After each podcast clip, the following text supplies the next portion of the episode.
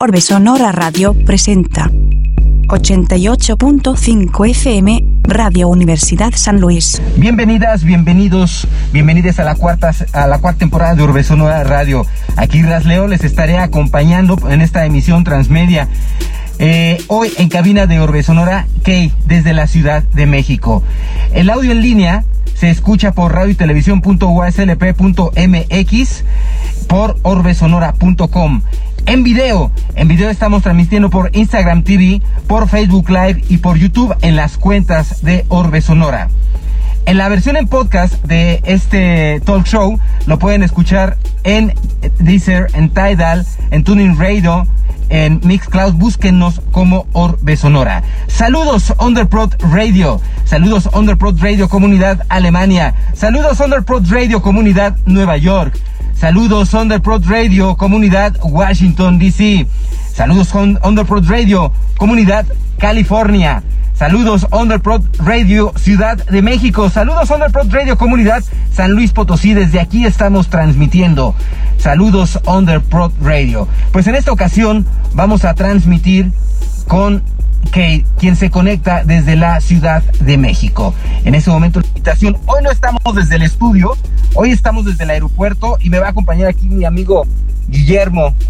Guillermo, que va a ser eh, mi tripié humano. Hola, Kate, ¿cómo estás? Hola, hola, todo bien, mi Leo. Muchas gracias. Excelente, pues ya aquí súper contento. Mira, voy a, voy a voltear mi cámara y le voy a pedir a, a Guillermo que le haga de tripié humano. Porque hoy, hoy vamos a ir, hoy vamos a ir caminando. Ahí está. Venga. Así nos vamos. Y así yo te voy escuchando, mi querido Kay. ¿Cómo te fue el día de hoy?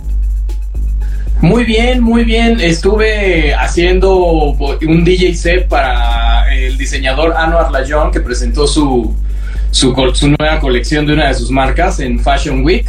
Órale. Estuvo muy, muy divertido entre, bueno, entre muchas otras cosas, pero hoy, hoy tocó preparar la música para una pasarela y me la pasé muy bien. Órale, ¿y a qué hora empezaste a darle? ¿Perdón? ¿A qué hora empezaste a darle? Eh, pues es, en realidad empezamos temprano porque hay que hacer un ensayo para todas esas cosas y el desfile Ajá. era a las 11 de la mañana. Entonces arrancamos, el ensayo empezó a las 7 de la mañana, estuvo eh, madrugadora la cosa. Y, y bueno, y, y el desfile arrancó a las 11. Entonces desde muy temprano estoy dándole fuerte. Excelente. Oye, ¿qué crees que te cuento? Que hace, hace unos meses me enteré que iba a ser papá y hoy me dijeron que va a ser niño. Entonces yo ando así como loco, súper emocionado y les comparto en este momento a ti que nos escucha que soy papá de un bebé. Oye, pues muchas felicidades, muchas, muchas felicidades, qué chingón. Y sí, sí, ando así súper contento y viene bien emocionado de, de todo esto. Y bueno, en este momento me agarró aquí la, la cosa porque eh, pues yo trabajo en, en Mexicanal, que es un canal de televisión, y estamos Ujú. haciendo una serie, una serie eh, eh, para plataformas digitales que se llama Las Cantinas de Don Cornelio. Y precisamente vine al aeropuerto por un excelente sonidista que les recomiendo, que es eh, Guillermo, que ya, ya verán su trabajo. Oye, oye, eh, Kay, pues mira, me ha latido mucho poder contactar ahorita contigo. eh, vamos a decirlo, lo hicimos a través de Love Records, en donde me ha llegado un boletín del nuevo sencillo que hace, que has estado lanzando con, con Zambi. ¿De qué viene, de qué viene este nuevo material? Pues todo, todo lo que Zambi y yo estamos haciendo ahorita va enfocado más a la cumbia y también al perreo. Como que la experimentación va por ahí. Cuando conocí a Zambi me gustó mucho como este nuevo vida o, este nuevo estilo que le daba la cumbia. Entonces, eh, me- primero le pedí sus tracks para, para el programa que yo tenía en ese entonces, de, de presentar música nueva, y empezamos a platicar y nos hicimos muy buenos amigos, y surgió la idea de empezar a hacer música juntos. Entonces, todo va por la misma dirección, es como darle una nueva, eh, un nuevo sonido a la cumbia, un sonido diferente, tal vez más electrónico y, más combinado con dubstep y, otro tipo de géneros que normalmente no se estaba tan acostumbrado a escuchar y que bueno, tampoco somos los únicos que lo, que lo estamos haciendo, Eh, hay, hay muchos más exponentes que también le dan a, esta onda de cumbia electrónica o el cumbia step, que es como la mezcla con dubstep, que está muy, muy interesante y muy chingón.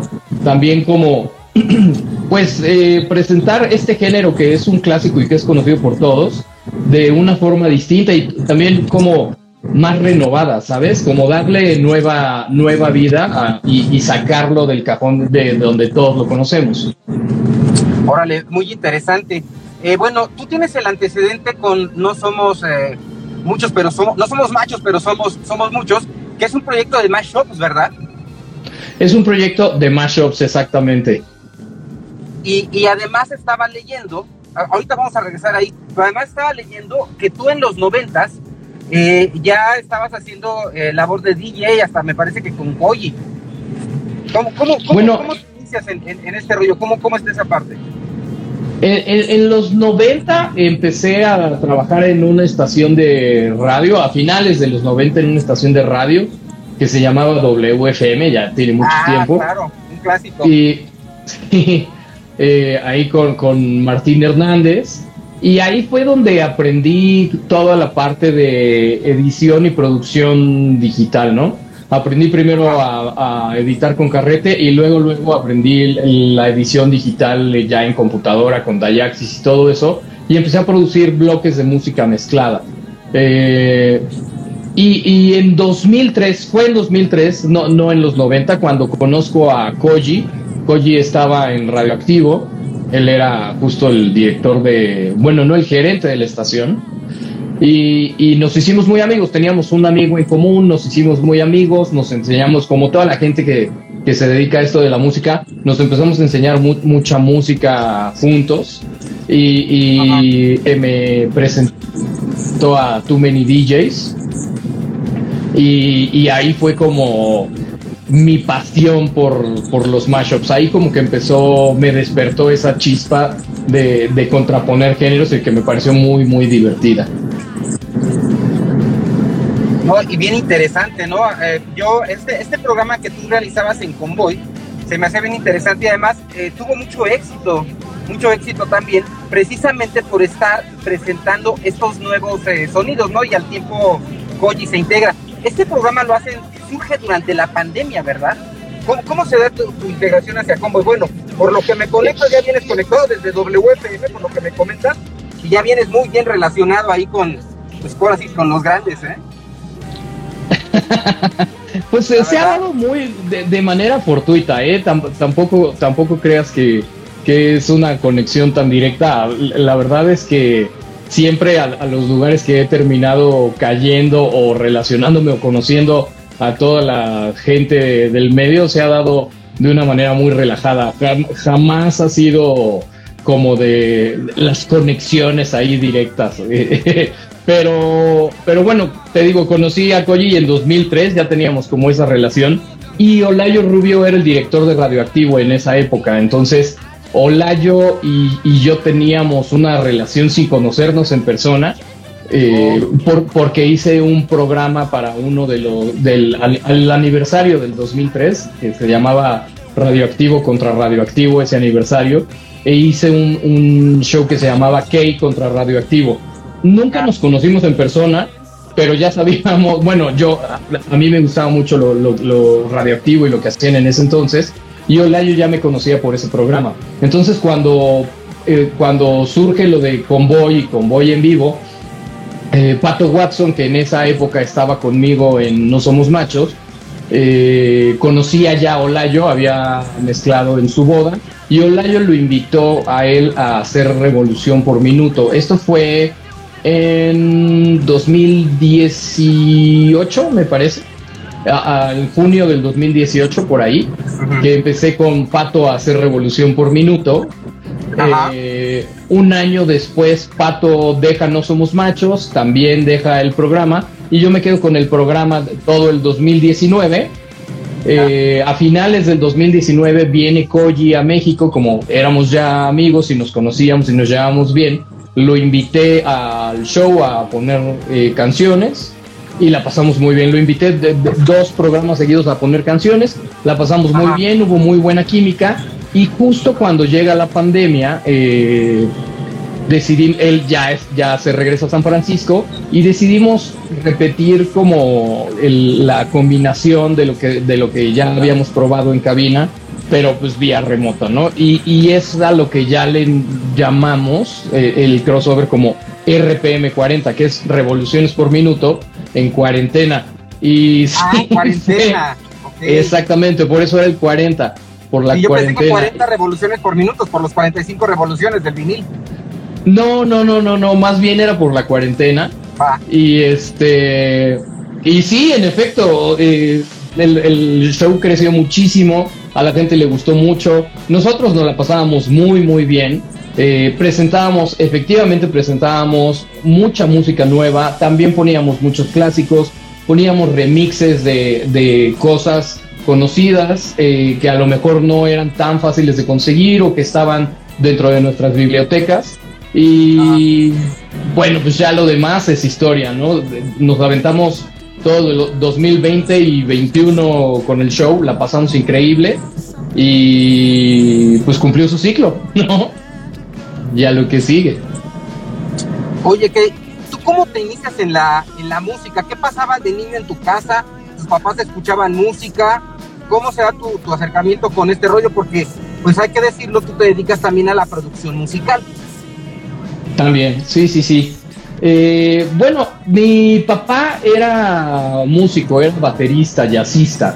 Y, ajá, entonces, pues desde chico crecí viendo todo eso y acompañándolo a sus ensayos. A veces, este, a veces me metían ahí de contrabando a, a las tocadas, me escondía abajo de una mesa, me acuerdo perfecto. Y, y, escuchaba todo lo que escuchaba mi papá. Luego mis papás se separaron y, oh. y, yo me quedé con mi mamá. ¿Qué edad Entonces, eh, muy chico, como unos cinco años por ahí. Órale, no, pues sí te pegó, no, no nada, creo. creo. que fue algo muy positivo porque eh, cuando iba de visita con mi papá, escuchaba la música que estaba escuchando mi papá en esa época y cada, cada vez que lo visitaba escuchaba cosas nuevas. Pero bueno, empecé escuchando jazz con él, como, como era jazzista y tocaba con los Toussaint y, ese era su mundo, empecé escuchando mucho jazz.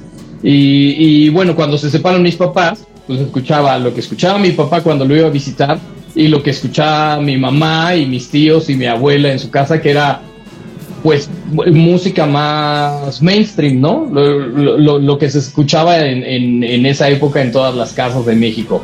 Desde José José, Pérez Prado, tríos, eh, bueno, cualquier cantidad de música. Y, y, eso es lo que yo considero que es muy enriquecedor de vivir esas dos partes, porque me dio una perspectiva muy amplia de la música y, e inconscientemente a esa edad pues había cosas que de los dos lados que me gustaban mucho y que me parecían muy interesantes. Y así empecé con, con la onda musical. Desde muy chico, por mi papá, siento que traigo como la, la vena musical. Y, y, bueno, y al final como se separaron, nunca aprendí a tocar ningún instrumento, pero cuando escuché por primera vez un programa de música mezclada en el radio cuando tenía 12 años, supe que eso era lo que quería hacer. Eh, ¿En, qué estación la escuchaste? En WFM. Ah, ok, ok. Sí, sí, sí, sí. Por ahí del 89. Eh, sí, Cuando estaba en número uno, WFM en la Ciudad de México. Exactamente, un programa que se llamaba. Era de Martín Delgado. Ahorita, ahorita no me puedo acordar cómo se llama. Era en las noches, ¿no? Era en las noches. Y, justo Martín Delgado ahora es el programador de, de una estación que se llama Aire Libre en México.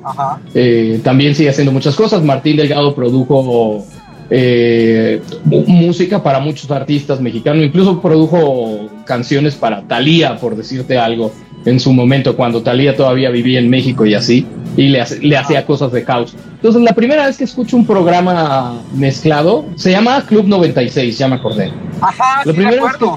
Club 96, ajá. Escuché ese show eh, no sabía cómo le hacían, eh, era yo muy chico, entonces decía, qué cagado, esta canción que acaba de empezar eh, ya cambió, ya está otra, pero nunca hubo, o sea, nunca se acabó bien. Y, la otra, cuando empezó? No, no sabía cómo le habían hecho, entonces le pregunté a un tío lo grabé en un cassette, todo el programa, porque grababa las canciones de la estación que me gustaban y dejé grabando el programa. Le pregunté a un tío mío que si sabía cómo hacían eso y me decía, sí, es un, está mezclado. Es un DJ que está mezclando las canciones, entonces yo no entendía, decía, ¿cómo es eso? ¿Cómo que está mezclando? ¿Cómo las está mezclando? Y entonces me explicó que había dos tornamesas, que había una mezcladora, que las tornamesas eh, tenían una cosa que se llamaba pitch, que te ayudaba a empatar las canciones, ¿no? A ponerlas en la misma velocidad. Y quedé pues, cautivado. Sí sí entonces, ¿no? Pues, pues punto que si yo tenía 12, mi tío habrá tenido unos 17. Entonces, pero para saber y todo eso, no cualquiera lo sabía. Pues eh, yo creo que estaba en la media edad, ¿no? En, el que iba, iba a clubes y, así, entonces sabía. Él, gracias a él también conocí mucho la cultura del breakdance, ¿no? Y ah. el breakdance, pues también tenía muchos DJs y, todo eso, entonces eh, era, era como parte de... Y él tenía una tornamesa en casa, entonces me explicó todo lo de la velocidad y así. Y desde ahí quedé cautivado, desde ahí dije, eso es lo que quiero hacer. Y, siempre lo tuve muy claro y, a partir de, ahí fue como nunca perdí el foco de que, de que quería hacer eso y pues aquí estamos. Órale, pues qué chido. O sea, qué interesante. Además, eh, el hecho de que seas auténtico, ¿no? Porque hay muchas personas que a lo mejor por blog pueden decir, sí, pues es que yo quiero de, de nombres, ¿no? Eh, yo quiero hacer esto porque tiene que ver con el folclore mexicano, pero muchas veces es por blog, muchas veces ni siquiera es una postura auténtica, pero aquí tú me platicas que pues lo has hecho porque eso era lo que escuchabas de niño, ¿no? Mientras que la música electrónica pues era tu segundo, pues la, otra música dentro del soundtrack de tu vida, ¿no? Y pues se me hace bien interesante cómo ya a, esta distancia empiezas con el tema de los mashups, ¿no? Que hay una, un natural desarrollo que te va llevando hacia, hacia ello. Ahora, la música con la que empiezas a trabajar en, el proyecto No Somos Machos, eh, eh, platícanos un poco de esto, de, esta idea. ¿Por qué? Porque vas retomando la música pop contemporánea, de esa que para muchos era como que no, guacala, a mí no me gusta el pop, yo no quiero escuchar eso, y, y la parte de la música electrónica, haciendo algo interesante. Pero lo interesante es que lo empiezas tú a hacer en el momento en que eso no estaba de moda. ¿no? y entonces obviamente no era muy bien visto que hicieras ese tipo de matches. Claro, eh, era justo un momento particular porque en México en esa época, estamos hablando del 2005, eh, los disc jockeys estaban como encasillados en una figura de que, ah, si eres DJ seguramente tocas música electrónica, ¿no? A menos de que trabajaras en, en un club o en un antro que es pop, entonces tocabas pues los éxitos y ya, pero normalmente si decías disc jockey se relacionaba con electrónica. Y, hubo un boom de DJs de electrónica en esa época en México, entonces era como lo único que se veía. Y yo en los 90 también consumí muchísimo house. Tuve una época de consumir solo música house y estaba muy adentrado en todo eso, luego, eh, eh, y house y techno, en los raves y todas esas cosas. Entonces, ya había pasado yo tanto tiempo consumiendo todo eso y viviendo esa cultura tan de cerca, que en, el, en, los 2000 empiezan a salir muchos grupos nuevos, muy chingones, este, que no tienen que ver tanto con electrónica, o sí, pero no necesariamente hacen música ¿Cómo cuáles? ¿Cómo cuáles? O sea, mira, desde, desde Phoenix o Air hasta Franz Ferdinand, los Future Heads. Sea, a, mí siempre me ha gustado también mucho los Strokes. Eh, entonces, todo me parecía, las dos partes me parecían muy interesantes y muy chingonas. Entonces, en, en el 2005, a principios del 2005, empecé a, a, mezclar toda la música que había juntado en los últimos años, del 2000 al 2005 cabe aclarar, voy a hacer un pequeño paréntesis, que por el 2000, del 2000 al 2005 yo dejé las tornamesas, dejé de tocar porque ya no quería poner música comercial. Eh, eh, eh, hice como, me prometí a, mismo, a mí mismo que si volvía a las tornamesas era para poner música que a mí me gustaba y dejar de poner música que, que, era la que me pedía la gente, ¿no? O sea, ya no quería ser ese DJ de, de, peticiones. de request, de pon esta, de pon los hits. Quería poner cosas que me parecía que estaban interesantes y que valía la, la pena que la gente las conociera. Entonces, cuando regreso a tocar en 2005, regresé al, al Hotel W. Me acuerdo que, que, que, conseguí tocar en el lobby del Hotel W en, en, en México, que estaba muy de moda en esa época, Sí, además. sí, sí. Y, y- y llegué con mi propuesta, ¿no? De tocar todo lo que me gustaba. No importaba si era electrónico, no importaba si era rock, no importaba, no importaba si era nuevo o viejo. Lo iba a tocar todo mezclado contra todo, porque para mí, pues toda la música valía igual y toda la música estaba buena. Y Ajá. para mi sorpresa, pues me fue muy bien. Eh, a- al gerente del hotel le encantó, entonces me programaban seguido y estaba bueno. Y en esa época, Pato Watson estaba tocando en, en la colonia Condesa, en un lugar, en un bar de, de pura música electrónica, que además a Pato le, le- le sigue gustando y le gustaba y le sigue gustando la música electrónica. Él tocaba house en esa época, él sí tocaba house de lleno. Y, y nosotros llevábamos muchos años de conocernos, entonces nos juntamos. eh, lo invité eh, un día a que me, escuchara en el Hotel W. Le encantó el estilo de lo que estaba haciendo. Me dijo, güey, me, encan- me encanta cómo, cómo mezclas y cómo eh, vas hilando todos los géneros y les vas dando como salida yo no, o sea, todavía no entiendo cómo, cómo vas haciendo esas conexiones, pero estaría chingón juntarnos de hacer un proyecto donde tú estés mezclando esas cosas o tú estés mezclando con ese estilo y yo te voy haciendo efectos con Scratch y todo eso, porque además Pato e- es, este tornamesista. ¿no? Órale. Entonces le, le sabe muy bien a, a las tornas y todo eso. Entonces, nos juntamos para hacer eso y, y en las primeras, para las primeras fiestas, eh, me puse a producir mashups, cosas que se me ocurrían ahí, este, que, que justo contraponían géneros. Entonces, bueno, fue de una manera como muy natural y además de la mano de, de la visión que yo tenía de usar todo tipo de música y juntarla para, pues para armar la fiesta, básicamente, ¿no?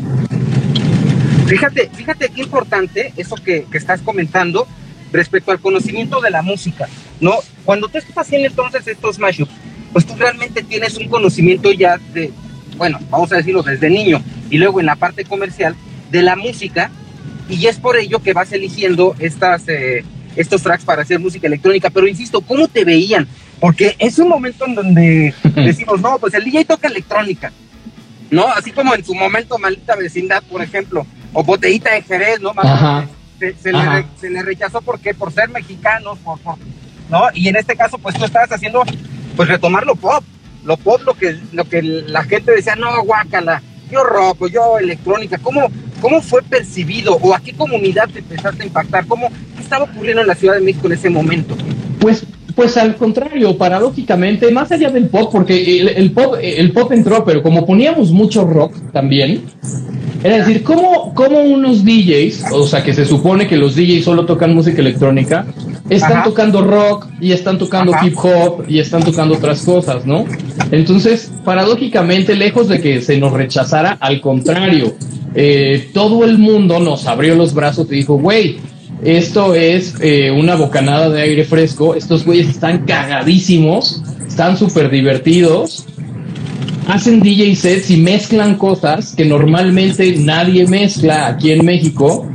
Y, y se nos abrieron las puertas en todos lados. La, la- Oh, qué chingón, güey. el, el mundo, el mundo de la, de la música en México y, y- y- y sobre todo la parte rockera nos dio Ajá. la bienvenida muy cabrón. Este, los de Molotov, nos hicimos amigos de los de Molotov en chinga.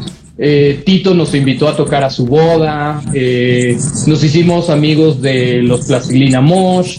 Nos hicimos amigos de Camilo Lara, del Instituto Mexicano del Sonido, de los de Fobia, o sea, nos hicimos amigos de todos porque les parecía muy, pues ahora sí, que, el, el adjetivo de tío, les parecía muy original lo que estábamos haciendo y muy auténtico. Entonces, eh, nos arroparon, nos arroparon y la gente fue, con la gente fue lo mismo, porque además teniendo como todo este respaldo del, del mundo de la música y nos buqueaban en los mismos lineups que donde buqueaban a todos estos artistas que normal, que, casi todos eran de rock, pues a la gente le encantó, agarró súper buena vibra y, el proyecto creció en chinga. Órale. Sí, fíjate que me, no somos machos, me llamó así mucho la atención y, me y, y, la manera en cómo, cómo fue impactando, pues también fue muy interesante, pero mira, el, hecho de que se haya todo, todo en esta vida, aquí y en China son relaciones, pues. O sea, tú puedes tener el proyecto más chingón, pero si nadie te conoce, aunque lo tengas aquí o acá, ahí se queda como que en el underground o de culto, si quieres llamarle para no, para no agüitarse, ¿no? Pero al final, la neta, pero al final el hecho de tener las relaciones, pues te vas generando todas estas ventanas para que tú en un determinado momento puedas, eh, pues compartirlo o distribuir este, esta, pues estos contenidos o esta, o esta música, que lo que, le, lo que estoy eh, eh, escuchando por lo que me platicas, que le ocurre a, No Somos, no somos machos, ¿no? Oye, Cali, bueno, hago el corte de la estación Estamos eh, transmitiendo con Kay, quien se conecta desde la Ciudad de México. Él nos ha estado hablando durante esta primera parte del programa sobre eh, los proyectos eh, que ha hecho como No Somos Machos, sobre su, su, entrada a la radio en WFM, en Radioactivo, en Convoy Network, y también nos ha estado platicando un poco sobre la música que ha estado realizando y cómo desde niño con lo que se escuchaba en, la casa, pues ha sido influenciado. ¿Qué, eh, ¿Qué planes tienes para este año? Estamos saliendo de una pandemia, una pandemia que dio pie a cosas como lo de Convoy, pero pues ya cumplió su ciclo. ¿Qué vienen estos nuevos ciclos? Pues no, no, he eh, no he dejado de trabajar, mi querido Leo. Incluso yo creo que a mí la pandemia me ayudó todavía a poderme clavar más y hacer más cosas. Eh, entonces estoy haciendo mucha música, viene mucha música con Sandy.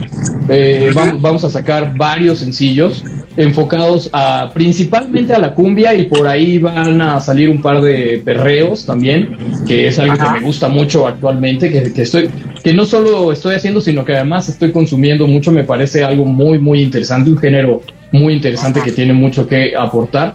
Eh, vienen mixtapes, también viene un mixtape con Zambi. Eh, parte de, de, mi carrera me he dedicado a hacer mixtapes conceptuales que, trato de, armarlos y que sean unas como piezas de colección. Son producidos y son, son eh, minuciosamente producidos. Entonces viene uno con Zambi, que es de mucha cumbia, mucho perreo, de música muy malandra. está, Me encanta. Está muy, sí, sí, está muy divertido. para, para no variar, me, me, está llevando mucho más tiempo del que yo tenía planeado eh, terminar ese mixtape, pero se está haciendo concienzudamente. Eh, Sandy y yo estamos haciendo un research de, tracks, tanto originales, tracks que todavía no salen o que van a salir, remixes, remixes a nuestras propias rolas en ese, en ese mixtape. O sea, va a estar muy interesante. Estoy trabajando en eso, estoy trabajando en otros mixtapes eh, eh, personales ya en solitario. Eh, también conceptuales con otro, con otro, con otra dirección. Y eh, por el momento eso, ¿no? Hay un proyecto grande de un mixtape audiovisual que llevo trabajando muchos años y que todavía no va a ver la luz porque se está convirtiendo, está morfeando en, algo mucho más grande de lo que se tenía previsto. Eh, pero básicamente estoy eh, música original, mucha cumbia con, con Zambi, mucha cumbia electrónica con, con Zambi y muchos mixtapes. Va, va, a estar muy, muy divertido. Órale, órale, qué chingón, güey. Pues me da mucho gusto. yo estoy aquí llegando, estoy trasladándome. Nunca había, había hecho live, que había hecho live así manejando y todo, pero no en esta serie de, de, de Orbe Sonora. Los habíamos hecho, por ejemplo, cuando traíamos a alguien a tocar aquí en San Luis Potosí. Orbe Sonora somos un colectivo de, de música electrónica y, busca a diferentes partes del mundo. Entonces, habíamos hecho algunos eventos y cosas así, y a veces cuando va llegando eh, eh, los, eh, los músicos y eso, pues vamos haciendo así live. Estoy hablando desde que empezó la, el ancho de banda de, 3G y todo eso. Pero nunca había tocado en, en, el live de hoy y pues me siento muy contento de, de hacerlo por primera vez aquí con, contigo, ok. Está buenísimo, Que- que- mi Leo. Sobre todo que no te agüites, güey. ¿No? Que dices, no, no, no. Ese, ese cabrón, ¿qué le pasa? Se me hace que es por allá la entrada. Sí, sí, sí. No.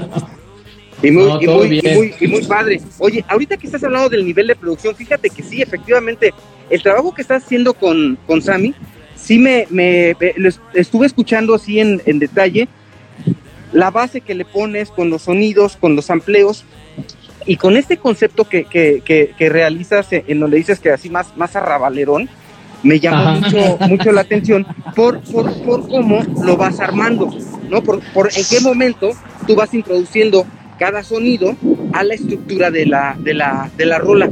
Eh, ¿Tú estudiaste composición musical? Eh, ¿Cómo se te da la producción?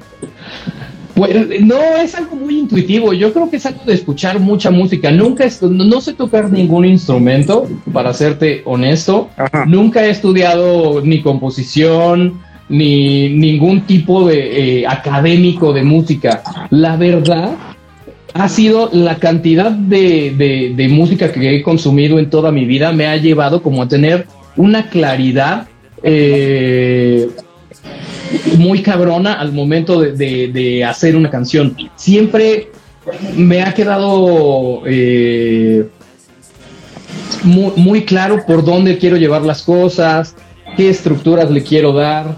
Creo, creo que el escuchar tanta música eh, eh, ha- ha llenado como mi...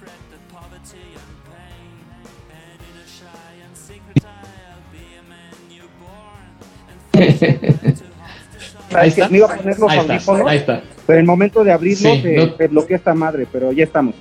No te, pre- no te preocupes. Te digo que he escuchado tanto como un, un, un acervo muy cañón de diferentes géneros para, para poder producir y hacerlo de una manera muy intuitiva.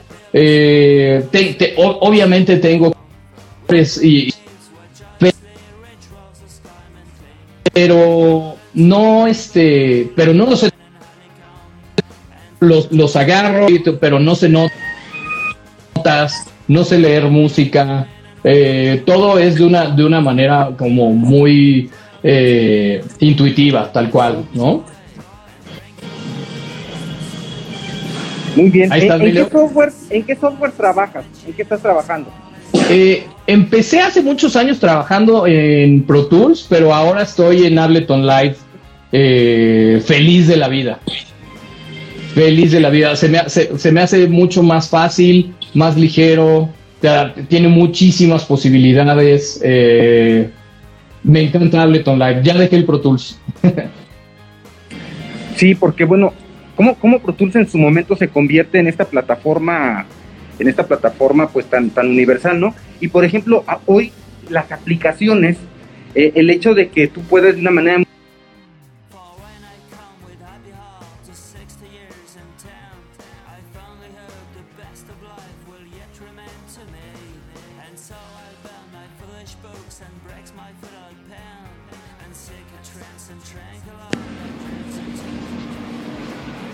creo que aquí perdí, perdí un poquito de conexión porque me estaba, me estaba eh, migrando como a 3G, pero bueno, ya, estamos. No sé si me alcanzaste a escuchar, pero yo te Este, preguntaba. ya, ya te, Ya. te, ya, ya te escucho. Dime, dime, dime. Sí, eh, yo te preguntaba que, por ejemplo, trabajar con aplicación.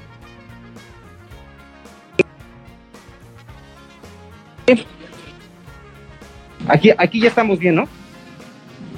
Aquí ya me Eh, escuchas bien. Ahí estás, ahí estás, ahí estás. Ya, listo. Sí. Ok. Sí, te, pregun te preguntaba si tú, por eso con Android has estado trabajando. eh, eh, eh, eh, mucho se critica el hecho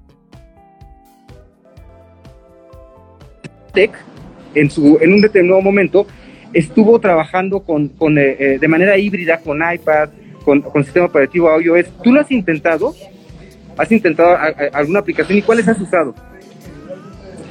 No, no he intentado eh, co- como tal moverme a, a dispositivos móviles, ni mucho menos. Sin embargo, creo que, que no, no me parece irrelevante totalmente.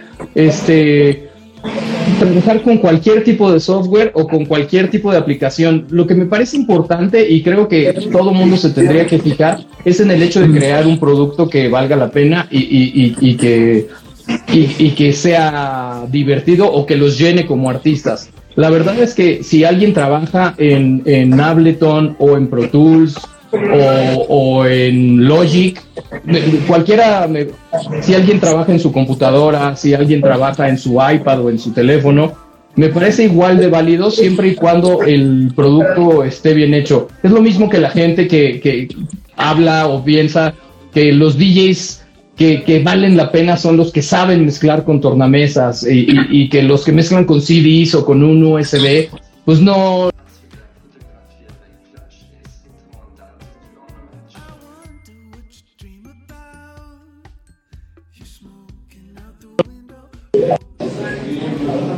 tu arte y lo que hagas con esas herramientas. Eso es lo que, eso es lo que se tiene que tomar en cuenta. creo que cualquier tipo de herramientas para lo que hagas eh, son válidas y cualquier tipo de software, siempre y cuando eh, hagas cosas chingonas, es válido. Eh, y además lo interesante es poder aportar algo distinto, ¿no? Si hoy, por ejemplo, eh, existen, eh, a diferencia de antes que tener la pura tornamesa, si hoy, por ejemplo, puedes tener un controlador que te hace sync, dices, bueno, pues entonces puedo meter mucho más canales y hacer algo todavía más elaborado que lo que en un determinado momento. Gracias, gracias, gracias. Ya vamos a cerrar, ¿no? gusta de eh, un refresco, por favor. sí, sí, por favor. Déjala, sí, sí, por favor, gracias. Gracias. Sí, eh, eh, te decía que pues esto implica tener una mayor responsabilidad, ¿no? De, no ser, por ejemplo, eh, toda esta oleada de DJs de dedito que, que se dieron, ¿no? Eh, hace como 10 eh, años y que se han reproducido, sino dice, si yo tengo la posibilidad de un software, entonces también tengo la responsabilidad de aportar algo que nadie está haciendo. Claro, 100%. 100%. Sí, el, el chiste es qué vas a hacer con esas herramientas que, que tienes a la mano. DJs van a ver un chingo, músicos van a ver un chingo, o diseñadores, o productores, o este, conductores o escultores. Lo importante es, es, es, esto que mencionas, Leo. ¿Cuál va a ser tu diferenciador? ¿Qué vas a hacer diferente? Es más, deja tú qué vas a hacer diferente. ¿Qué tienes tú para aportar a este mundo donde todos hacen lo mismo? ¿No? Y, Claro. creo que, y creo que esa es la, la parte realmente interesante. Te digo, a, a mí me parece un poco irrelevante si mezclan con tornamesas, si no, si, si con vinil, si les gustan los CDs, si les gustan los archivos digitales, si usan Ableton o usan Logic, eh, lo que sea, a mí me da igual. Si, si esa persona usando las herramientas que sea está aportando algo o está haciendo algo diferente y que llama la atención, eso creo que es lo realmente eh, importante y en lo que se debería de fijar la gente. Oye, que tú te, tú eh, has planeado o, o no tienes, por ejemplo, el interés de, de hacer algún taller eh, en donde esto que estamos platicando o estos aspectos técnicos que tú estás haciendo sobre producción puedas aportárselo a, a- a gente joven o a gente a lo mejor ya vieja, pero que también tiene este tipo de inquietudes? Pues nunca lo he pensado. La verdad es que considero que soy un muy mal maestro. Eh, alguna vez me, alguna vez me invitaron a, porque no, no sabría cómo estructurarlo. A, a lo mejor si alguien me ayuda a, a estructurarlo y a darle forma, lo, lo podría hacer y lo haría con mucho gusto. Además, Eh, compartir el conocimiento siempre es bueno. Eh, alguna vez di una clase de mashups que me invitaron a dar en el SAE y este no sé qué tal salió, creo que, creo que bien. Seguramente pero- no sé. Seguramente pero, pero no, o sea, no me molestaría, no lo tengo en el radar, pero si se diera, lo- lo- lo- lo- me- creo que me la pasaría bien. No sabría por dónde empezar, ni, ni, ni mucho que enseñar, porque te digo, Leo, que yo todo lo hago muy intuitivo. Yo no, no, no tengo pasos como uno, dos y tres. Nunca empiezo las cosas de la misma forma. Este, todo es así de, ay, a ver qué hago y le voy picando a las cosas y van saliendo. Por ejemplo, con Intergalactic Cumbia, eh, cuando Zambi me mandó la maqueta, pues era una cumbia, cumbia, cumbia, y cuando empecé a trabajar, de pronto, eh, pues empezó con unos pianos super rhythm and blues y super pop, que no tenían nada que, que ver, y que al final, bueno, sí se convertía en una cumbia, pero que eh, dio, eh, resultó en esta cumbia que es un híbrido de muchas cosas, ¿no? Entonces, para dar una clase creo que hay como estructuras claras que hay que seguir o, fórmulas, por así llamarle, o ecuaciones que, mira, tienes que hacer A, B más C y te va a salir esto. Pero como nunca trabajo así, no sabría por dónde empezar, pero, qué, loco, ¿eh? pero, pero mira, qué loco lo que está diciendo, porque bueno, al final cuando tú produces tienes todo un procedimiento, güey. Y tu trabajo es muy bueno. Vamos a... Muchas gracias. La neta, la verdad. Entonces, eh, eh, y, muy distintivo. Entonces, eh, fíjate que, que qué mamón se puede escuchar que una persona que se dedica de una manera tan disciplinada a la producción tenga la, la mm,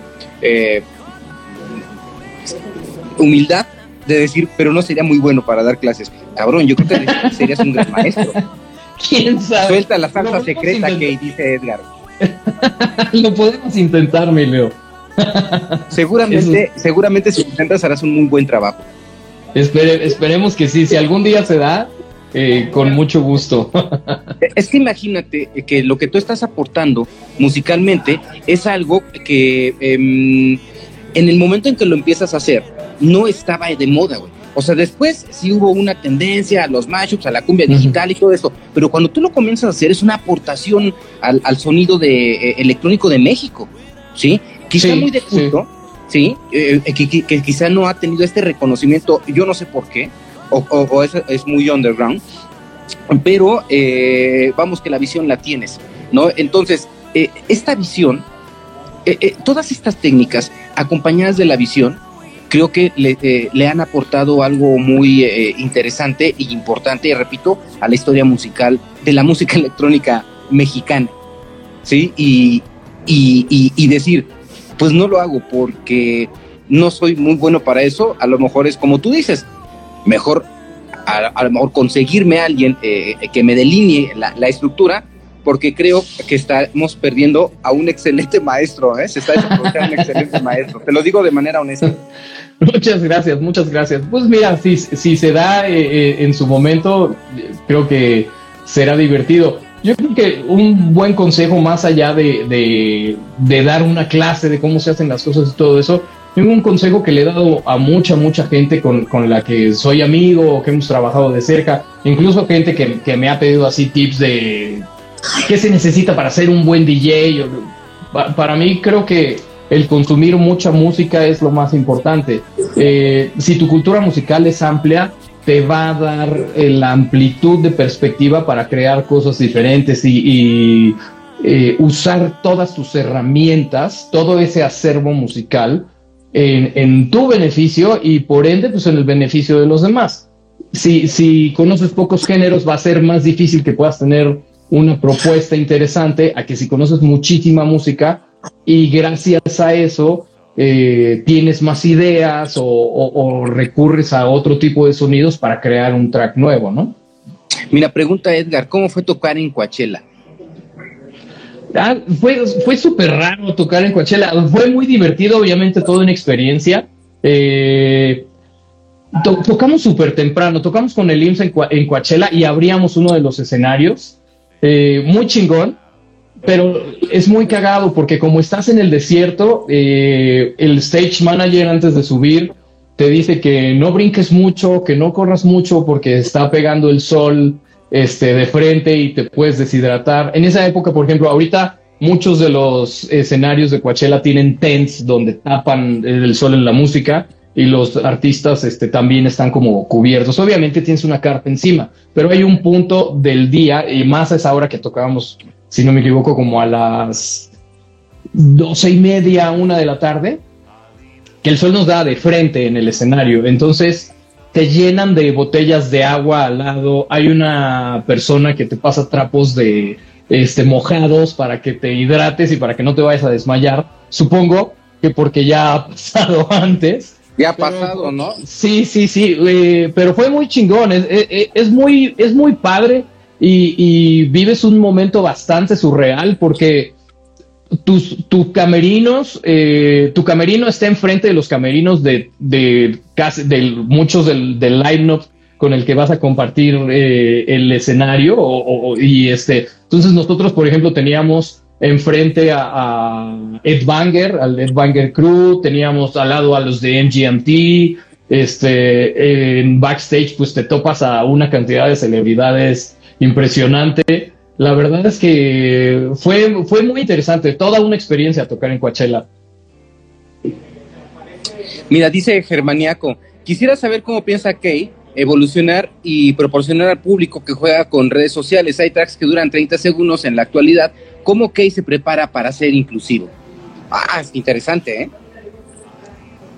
Yo creo, yo creo que todos tienen su, su, su espacio y no necesariamente todos tenemos que jugar eh, bajo las mismas reglas. Me parece muy, muy interesante en las redes sociales me, me, gustan estos tracks, por ejemplo, más allá de 30 segundos, como de un minuto, que, que se han hecho eh, famosos en TikTok o que ya se producen como para, eh, para TikTok y, y, y, para hacerse masivos y viralizarse en TikTok.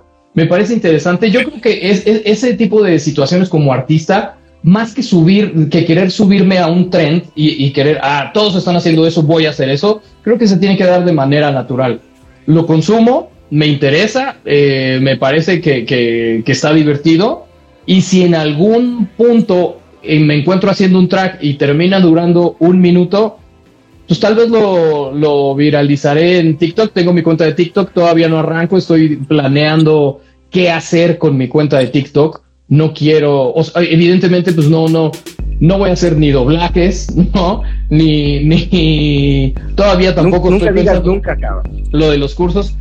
No, no, nunca digo nunca, pero, pero como artista me refiero, tal, tal vez como si fuera un TikTok personal y me interesara, que no es mi estilo de, de humor tampoco. Tengo un sentido del humor muy particular, pero no es ese. Eh, pues, no sé qué hacer, todavía voy a ver qué hacer, pero no estoy negado a, hacer tracks cortos, ni mucho menos. Simplemente dejaré ver por dónde me llevan las cosas. Me gustan los trends, pero mi personalidad siempre me ha llevado ir en contra de lo que está pasando. No necesariamente ahorita que, por ejemplo, está de moda el perreo y que estoy sacando perreo o que cosas así, también a, veces me gusta participar en ese tipo de cosas, pero, pero ya veremos. O sea, no, no soy, trato de no ser ese tipo de artista impulsivo de decir, si todo el mundo está haciendo esto, vamos para allá. Normalmente voy en sentido contrario.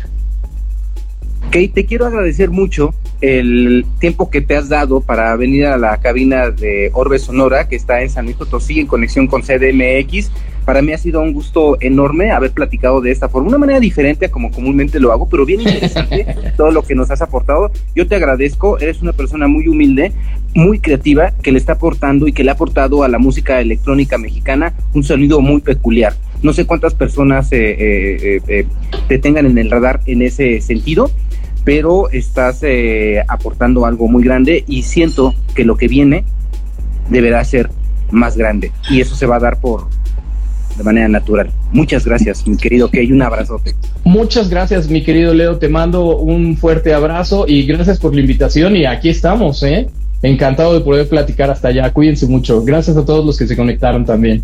Que estés muy bien, hasta luego. Buenas noches. Hasta... Chao. Orbe Sonora es una producción de Leo Cano para Radio Universidad San Luis. Descarga y escucha este podcast en iTunes, SoundCloud y Mixcloud buscando Orbe Sonora. Licenciamiento Creative Commons. Atribución sin derivadas 2.5 México. Algunos derechos reservados. Orbe Sonora.